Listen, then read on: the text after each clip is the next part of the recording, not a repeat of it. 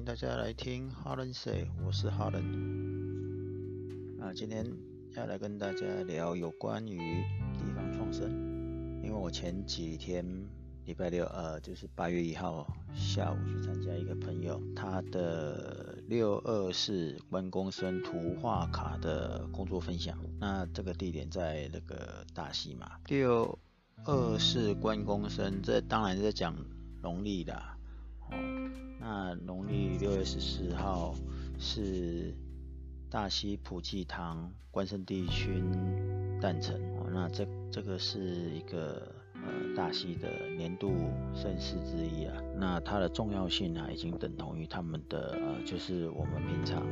农历的过年了，所以也被大溪的人称为这是他们的第二个过年。那当然也会是北台湾最大的一个关公绕境活动，应该也可以是说是桃园市的无形的那个文化资产了，就好像大甲妈绕境的那个概念。那去听朋友他的图画卡这件事呢，是因为那个图画卡是把庙会的。过程，然后有很多个阵头出来表演的那个活动进行，把它画下来。当天是由丽云老师来帮大家解说大溪的地景、它的过去、它的历史。那到庙会，以他他是算是一个外地人，然后跑去大溪定居，然后参与地方的田调导览，然后以他观察的体验，再加上。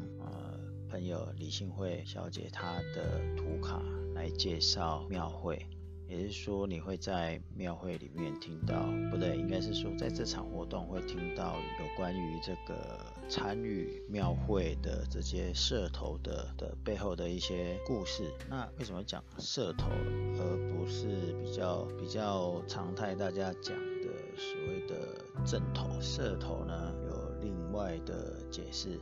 们用现在的通通俗一点的话，就叫做呃社群组织，还不到于商会，但是概念很像。那社头通常会有哪些人组成的？街道上的一些社群所组成的。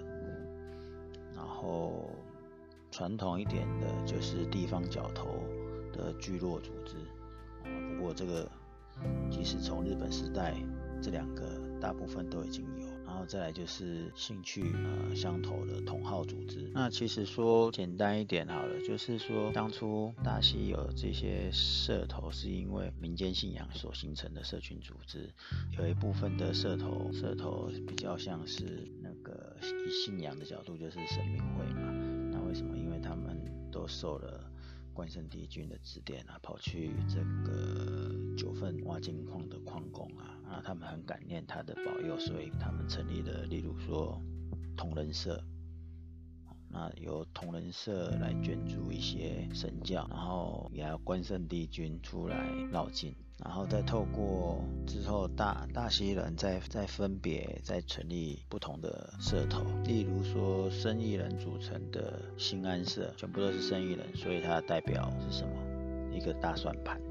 所以如果你看他在绕境的过程，他是推着一个大算盘在行走，是很明显的。例如说土木师傅他们会成立什么社？叫做庆义社，那他就会有一个仙童哦，他们他们叫做土水仙童，还有农民就有农作团，那也有神牛参与绕境哦，这算是拿同业的同事啊哦的人来成立。好，那这个活动啊已经是几年了，所以到目前为止。它已经被习惯叫做一个称号，叫做大喜大喜啊，好，那就是大喜的大喜之日啊，因为他们大喜之日就是要庆祝关公的生日嘛。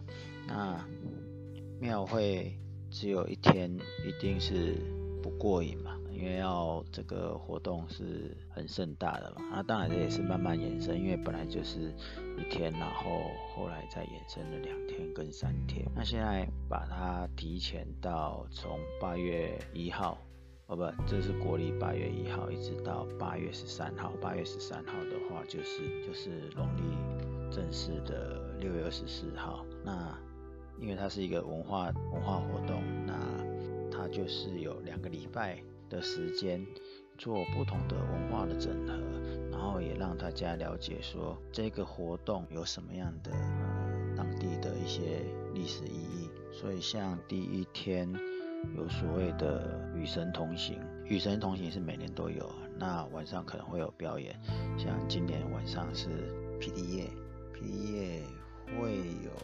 不同的社头跟结合了当代的表演，然后来相互切磋。那当天还有办这个市集惊喜大庙市，然后还有所谓的绕境事务所特展。今年的事务所的特展，呃，它的主题啊是锁定在神将跟人间的扛轿者，采集了这个筹备绕境的十个事件，然后与设计师一起一起合作啊的方式来讲这个六月二十四的故事。例如说，都会回来帮忙的这些志工阿公阿嬷们，或者是小朋友们。例如说有，有有那阿阿嬷专门一直是来拍照片的，然后也有那种阿嬷就是固定会帮忙打扫，所以每个礼拜六日都可以去。哦，那当然正式进入。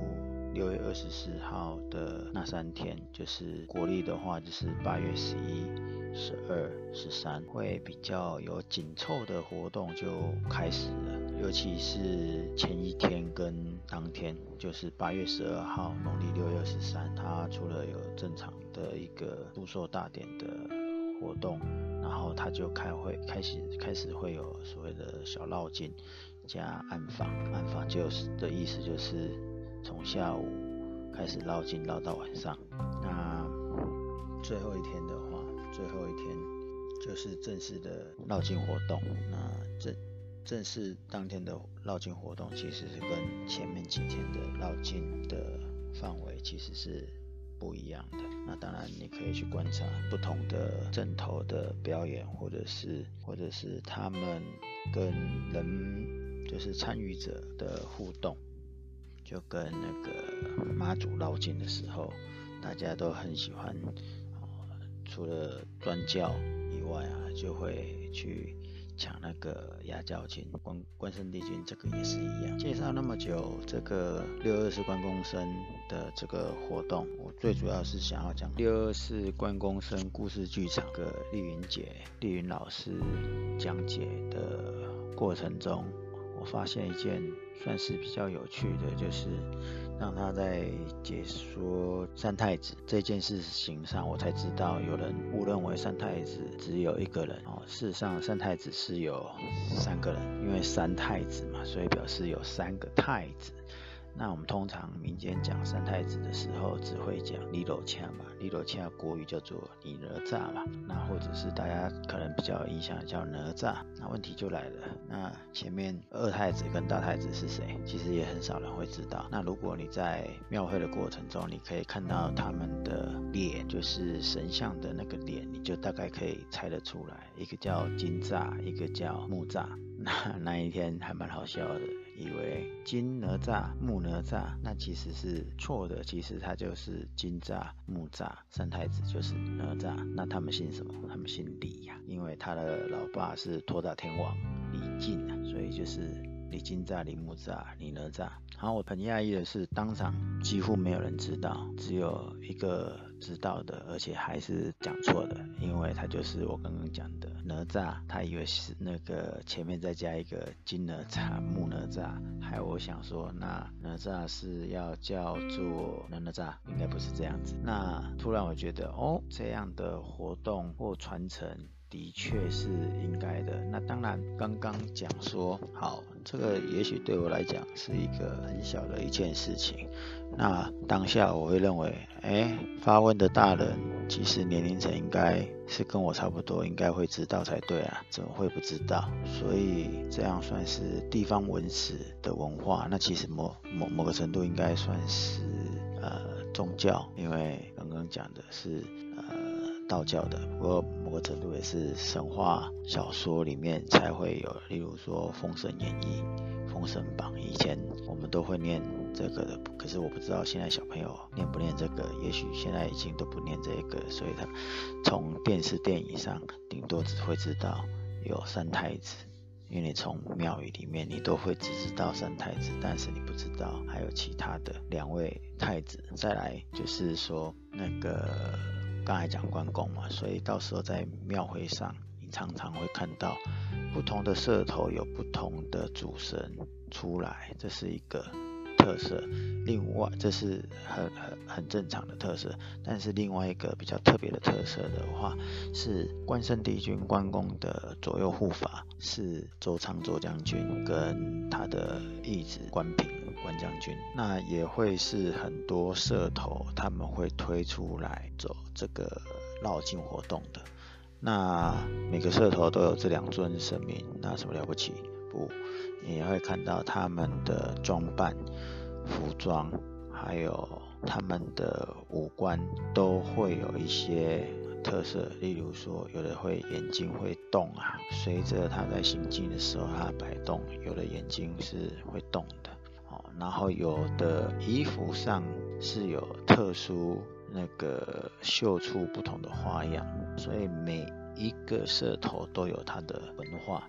好，那问题就是当天很多人也不知道这两位将军周仓跟关平。我突然想了解的是的是，你们都没有去过行天宫吗？也许是我我我我们有走行天宫，或者是走这个道教。哦的一些宗庙的的现场，所以我们可能比较了解。可是你今天会来参加这个大喜大喜的活动，理论上应该要知道。好了，不管了，所以我们就可以证明一件事：地方学是有必要的。这是第一件事。然后第二件事就是，因为这场活动，我有一些朋友也参加了，然后我发现每个人手上都有买。一些饮料或者是小礼品要带回去的。那我的朋友他手边很特别，他拿了一个塑胶袋，里面装了四五个宝特瓶或者是杯装的饮料。所以呢，那一天喝了蛮多饮料的。那我刚才讲，因为那天有市集嘛，然后沿路，因为他又在老老街的区域嘛，所以有很多店家，所以沿路吃喝买。其实也造造成了经济效益。那我刚才有讲这个地方学嘛，地方学像大溪就是有有一个叫做哦，他们就有弄了一个大溪学哦。那大溪有什么好学？其实有像刚刚讲的那些，其实都不是在一般人对大溪的了解，因为大溪大家的了解可能就是老街跟什么。大溪豆干，可是如果你现在去大溪的话，其实有很多这个日式的老房舍已经变成了，例如说木艺博物馆啊，或一些特定产业主题的街角馆啊，哦，还当然啦，咖啡店、茶屋是跑不掉的，所以你在这个老街不是。像有些老街，我们就是沿路上走过去而已，走过去走回来，OK，那就可以结束，拜拜。那今天大溪已经是你可以在里面慢慢走哦，因为有博物馆嘛，你你可能要看一些资料，你可以可以好好的了解。所以大溪已经跟店家已经产生了一些共学跟共造。那当然有一些呃。产业技艺的推广啊，或者是常民生活的文化价值啊，也会带来这个地方的蜕蜕变跟那个创生嘛。所以我刚才讲了一场活动，只是只是两个礼拜，可是它带来的效益应该远远大于这些。那当然，其他的时间点，它也在也在进行，也我我的意思是在于说，平常这个老老那个老街一样也是很多人来观光，那一样也可以学习到一些东西，而不是只限定于六二四关公生这一个时段里面。那大溪老街目前已经变成了一个呃，算是小有成就的一个。地方学还有所谓的地方创生，为什么呢？因为整个大溪都是博物馆，对，因为每一家整整整条路上其实都有它的特色嘛，然后他们也推动，就是鼓励居民参与共学啊，让这个来的来的人会形成一种庶民跟专家的对话，那当然你会间接带动了一些居民啊，挖掘。所谓的家族脉络，或者是这个这个大溪镇镇上的一些历史的的后面的故事，当地的木艺博物馆啊、我们统称木博馆，它是推动现地保存最主要的的一个民间伙伴。为什么讲民间？因为政府也是有在有在帮忙推嘛，它在让大溪学变成一个遍地开花的种子啊，例如说啊，他们有。弄出一个街角馆的补助计划，他们就是希望让民众可以申请补助啊。最主要补助什么？研究执行自己感兴趣的主题主题啊。那这个主题通常就是要让你回到生活现场，展现这个生命呃那个常民的生活样态，让啊、民众自己了解自己的价值，并参与哦现地保存。那甚至说会达到创生，所以现在有一些年轻人回到这个地方，是在做民宿、咖啡馆、茶坊、豆干店哦，那甚至也有所谓的文创品牌的商店。那从这个不了解到投入，然后合作共学做文化创生，像我刚刚讲那个。八月一号那一天，我听这个丽云老师他在讲的时候，他很特别，他其实是他其实是那个透过环岛寻找自我，环岛的这个打工换书的方方式，去找到自己，然后去找到这个大溪，跑来大溪定居。其实他是。已经是那个已婚，然后有小孩，小孩子已经拉拔长大成人了。然后他把他他不是这个大溪人，他云林人，在台北创业上开餐厅，然后把餐厅收掉，搬到大溪来住。然后他从不了解到他了解，到他去专门在带导览，让更多人了解大溪的美好。他也认为他是一颗种子，因为他鼓励大家，因为很多外地的人来看大溪，经由他带完导览以后。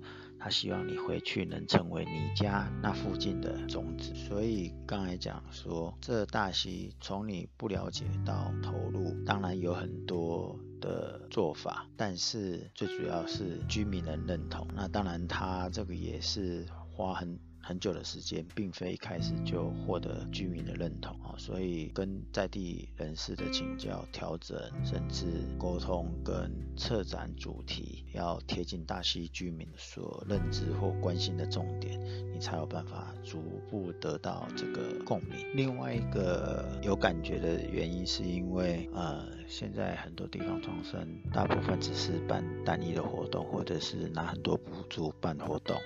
可是比起金钱啊，这个当地居民可以有所觉悟是更更为重要的。我们先不管觉悟的人到底是不是当地居民，因为有有有时候是外地来的。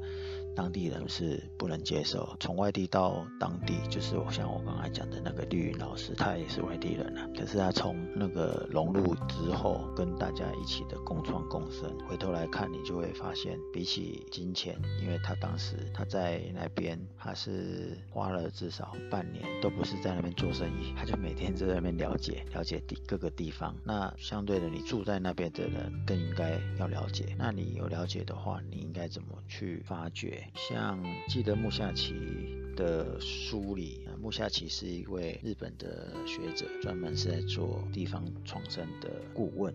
哦，他常常也被各个日本的各个地方找去。哦，那他他去演讲的时候，他是。他都会说，如果你只是想要听成功案例啊，他说根本不需要他，因为他不是相声人士，不需要回回应这样的期待。然后他呃，我记得他有一句话也蛮蛮令人有感受，例如说，过去的尝试是呃今日的非尝试，你过去的经验不一定是可以成为今天此时此刻这个年代的经验。但是它一定会成为你的一个要素。那其实相对的，应该是说，即使呃，就是说，即使是这样，但是我还是想试试看，应该抱着这样的理念去做。所以呢，像日本的木下启，他都会拜托当地的人说：“哦，你要不要去做做看？”啊，当然他。因为他是顾问嘛，所以他也会一开始就告诉大家说，这一开始没有没有所谓的简单的事情，一定是难的。但是重点是要有决心，因为重点不是在钱，而是你要有所觉觉悟。因为钱在地方的话，一定是大家可以一起赚，但是觉悟是每个人要下的。所以我只是对照那一天八月一号去参加这个活动的时候。我想起来了这几件事，第一个就是哦，我透过活动的过程，我发现办教育、办地方的呃这种文化教育是必要的。另外一个就是你可以串起来的是经济效益，所以更应该去做。第三个更应该去做，但是它不是砸钱就可以做的，砸钱只要能砸钱都是小钱，那都是小事。那比起砸钱，你能觉悟是更重要。那日本已经有案例了，日本在做地方创生比我们早，比我们台湾还要早，他们也有很多成功案例，当然也有很多失败案例。今天只是对照大溪，刚好是大溪也是一个，呃，算一个成功案例。以网络上或是过去的新闻报道，到目前为止，它现在算是一个成功案例。那以我我去参加，它只是一个短的活动，你也会感受到它是一个成功案例。所以呢。在台湾，我现在看到的很多地方创生，其实都还在办活动为主。真正的，我觉得是地方的人也要有决心，知道除了办活动，你应该如何做长期的栽培才对。那大溪，也许大家可以去当做一个 demo 赛，一个展示的，可以去感受、去体验。今天就跟大家分享这个。大溪大喜的案例，当这个地方创生的案例，我们下次可以再来看看有什么案例可以跟大家分享。下次聊，拜拜。